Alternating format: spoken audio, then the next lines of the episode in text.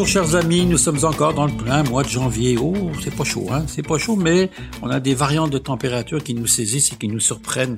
Alors je voulais aujourd'hui vous mettre un peu de baume au cœur, mais vous parler de choses sérieuses puisqu'on va parler des ustensiles de cuisine qu'il faut jeter. Au microphone, Philippe Mollet, donc assiette et fourchette, et je salue mon réalisateur, Monsieur Bruno Guglielminetti, toujours présent et qui m'encourage à continuer ce podcast qui est écouté un peu partout maintenant, et ça, ça fait vraiment, vraiment plaisir et vraiment du bien. Alors, pourquoi je vous parle des ustensiles de cuisine à jeter? Parce que j'ai eu l'occasion d'aller dans des familles durant le temps des fêtes, et de voir un peu leur batterie de cuisine, de voir un peu le matériel qu'ils utilisaient. Et je me suis dit, oh mon Dieu, certains malheurs, il faudrait faire quelque chose parce que ça n'a pas d'allure que des gens gardent encore des ustensiles qui sont dangereux. Et je vais vous parler de casseroles, je vais vous parler de poêles, je vais vous parler de spatules en bois, de spatules en plastique écornées avec des morceaux en moins, qui se détachent des fois dans la sauce puis que vous avalez sans le savoir. Hein? Bon, d'abord, on va commencer avec les casseroles. Les casseroles, souvent, moi, je recevais tout le temps, tout le temps des questions à Radio-Canada sur les gens qui m'écrivaient pour me dire, encore aujourd'hui, qui m'écrivent pour me dire, on va acheter une batterie de casserole, on sait pas, on sait pas quoi acheter. C'est vrai que batterie de casserole, vous achetez pas ça pour six mois. Donc, mettez-y le prix parce que quand vous y mettez pas le prix, ben, vous allez avoir des grosses déceptions. Ça veut dire, Quoi, grosse déception? Ça veut dire un fond très mince, une casserole qui brûle pour quand vous faites chauffer de l'eau, ça brûle. Hein, c'est faut le faire. Là. Vous faites chauffer de l'eau puis vous avez le fond qui brûle. Bon, euh, ça, ça veut dire que c'est des casseroles qui sont inintéressantes, qui brûlent donc possiblement danger. Fond trop fin, il n'y a pas de plaque en dessous de métal de cuivre pour garder la chaleur, donc c'est pas intéressant. Une, batterie de casserole, dites-vous bien là, si vous lâchez une batterie de casserole avec 6 7 casseroles, c'est pas en bas de 400 dollars. Donc, quand vous achetez une batterie de casserole à 80 pièces, ben, cherchez pas plus loin, il est là l'erreur. Donc, euh, je dis ça parce que je l'ai tellement vu. Moi, j'ai la chance d'avoir des casseroles en cuivre qui ont que j'ai payé à, l'époque. On parle de ça il y a 40 ans, peut-être, hein, au début où je gagnais un peu de sous dans le métier. C'était 400 dollars la casserole, la casserole. Pourquoi? Parce qu'elles étaient en cuivre et euh, recouvertes à l'intérieur d'un étamé Hein, c'est comme ça qu'on l'appelle, mais sans pouvoir se, détacher. Donc ces casseroles sont toujours impeccables. La seule chose, c'est qu'il faut les astiquer parce que de temps en temps, elles noircissent. Bon, euh, ça c'est un peu plus, je vais dire, c'est un peu plus compliqué à faire, mais c'est pas grave, il faut le faire.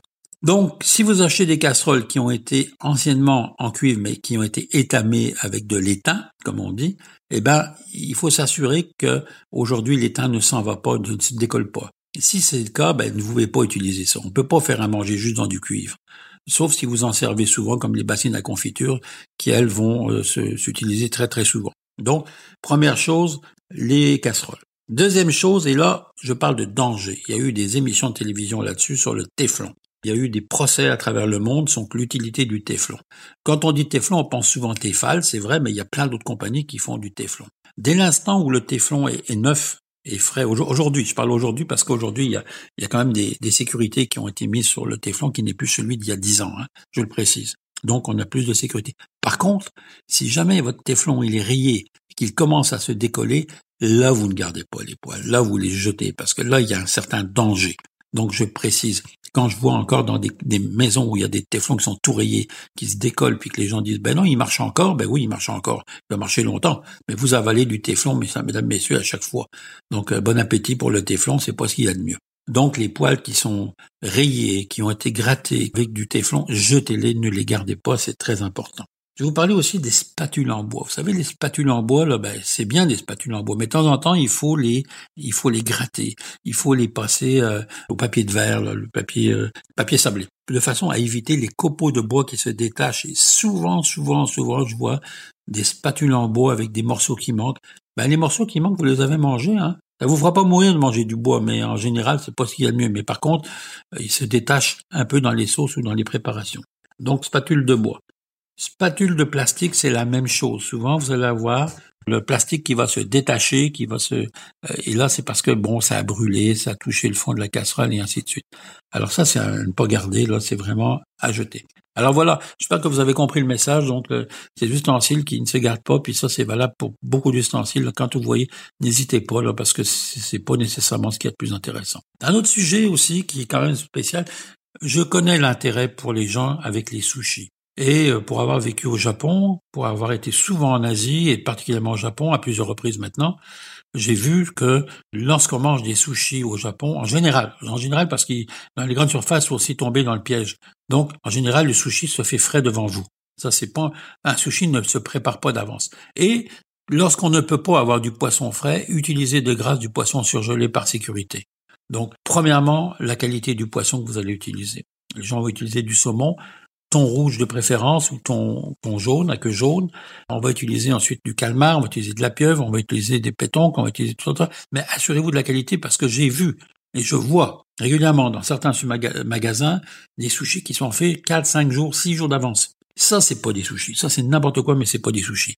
Donc, le sushi, la qualité sushi, quand on dit, vous allez avoir, ah, le poissonnier va vous dire, moi, je vends du thon qualité sushi. Ben, ça veut dire qualité sushi, que c'est ce que les Japonais utiliseraient pour faire des sushis. Donc, très, très important d'acheter des produits frais. Vous risquez autrement possiblement une intoxication alimentaire. Il y a eu beaucoup de problèmes avec les sushis, il y en a encore, et euh, certains poissons à déconseiller. Par exemple, vous ne pouvez pas utiliser de la morue, euh, du tilapia. Ces poissons-là ne sont complètement, complètement déconseillés pour faire des sushis. C'est des poissons qui ne se consomment pas crus. Donc, euh, la morue parce qu'il y a des nématodes, parce qu'il y a des parasites, et possiblement aussi dans les tilapias ou, ou le, le, poisson du Nil. Donc, moi, je déconseille fortement d'utiliser ces poissons pour faire des sushis. Ça, c'est vraiment à retenir. Euh, maintenant, on peut utiliser autant les, fruits de mer, les crustacés, donc euh, euh, le crabe bien sûr, et puis d'autres compléments. Le riz, il n'y a pas vraiment de problème, mais c'est vraiment le, danger vient, vient, vraiment des poissons et de la qualité des poissons que vous utilisez. Les endives, je change de, de registre et je vais vous parler des endives. Qui est cette salade d'hiver?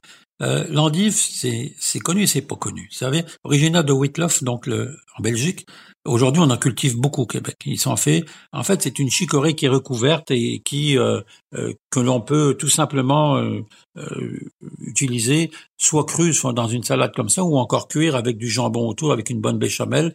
Donc ça, c'est un peu une façon de retrouver les, les endives cuisinées. Mais moi, ce que je veux dire, c'est que je les adore lorsqu'elles sont croquantes.